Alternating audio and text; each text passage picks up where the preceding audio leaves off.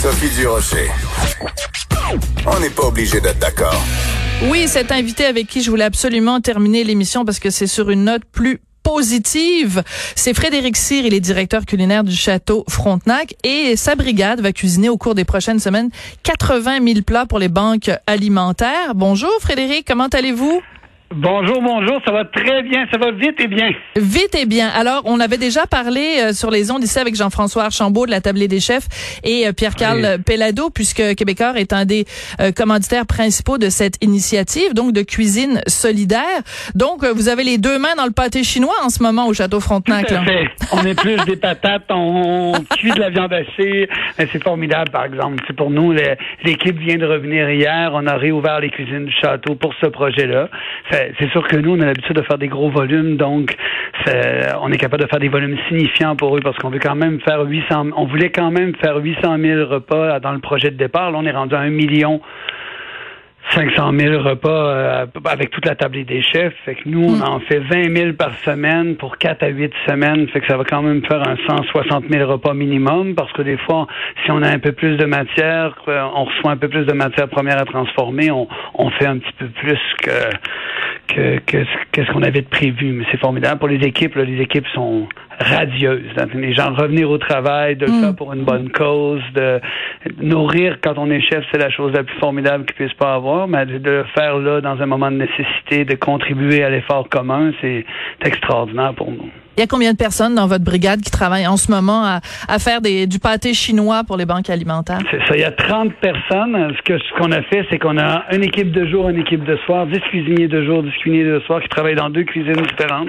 Une cuisine fait juste l'assemblage des pâtés chinois. L'autre cuisine cuit toute la nourriture qu'on a besoin pour, fait, fait la purée, fait la viande, égoutte le, le maïs, prépare toutes ces choses-là. Après, on a une équipe qui fait juste de l'assemblage. C'est qu'on a ces deux équipes-là. Tout le monde est, on a fait un environnement là, avec euh, de la sécurité, d'espace. Moi, je pourrais faire travailler 30 personnes en même temps tellement j'ai des grandes cuisines. Hmm. C'est que de faire travailler 5 personnes, c'est euh, c'est un peu vide, mais c'est très, très sympathique dans les circonstances. Est-ce que vous pensiez un jour, vous, euh, directeur culinaire d'un endroit aussi réputé que le Château Frontenac, qu'un jour au Québec, on aurait 1 600 000 personnes qui auraient besoin de banques alimentaires? Hein? Au château, on est quand même très sensible à ça parce qu'on a beaucoup, beaucoup, beaucoup de demandes. On s'implique énormément avec la communauté, puis on sait qu'il y a des besoins partout.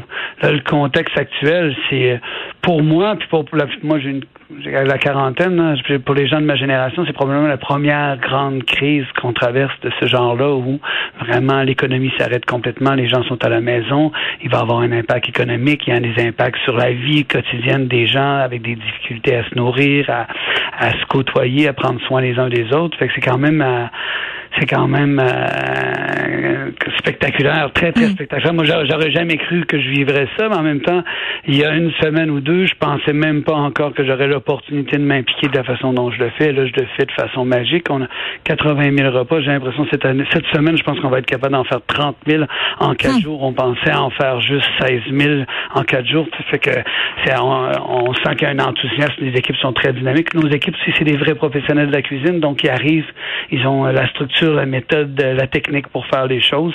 Donc, euh, ça bouge bien, mais ça bouge au-delà de mes espérances. Fait que pour nous, c'est merveilleux. Puis euh, on en parle dans les médias depuis deux jours. Fait que là, j'ai des téléphones pour des gens qui veulent donner d'autres nourritures. J'ai des téléphones de gens qui ont qui ont besoin de nourriture aussi. Fait que euh, on, on coordonne ça avec la tablier des chefs et tout. Mais ça fait quand même chaud au cœur d'avoir euh, nos patrons et nos propriétaires qui nous encouragent comme ça, puis qui nous donnent les ressources pour le faire.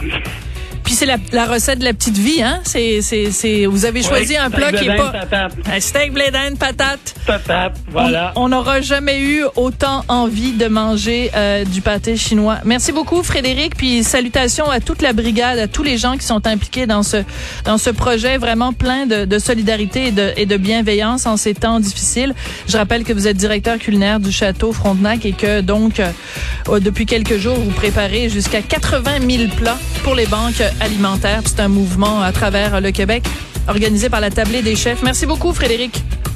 Bonne journée. Bye bye. Merci à Hugo Veilleux à la recherche, à Maude Boutet également et Frédéric Mockel. Et merci à Gabriel Meunier à la mise en onde. Merci à vous, les auditeurs, d'être là. Puis on se retrouve fidèle au poste demain à midi.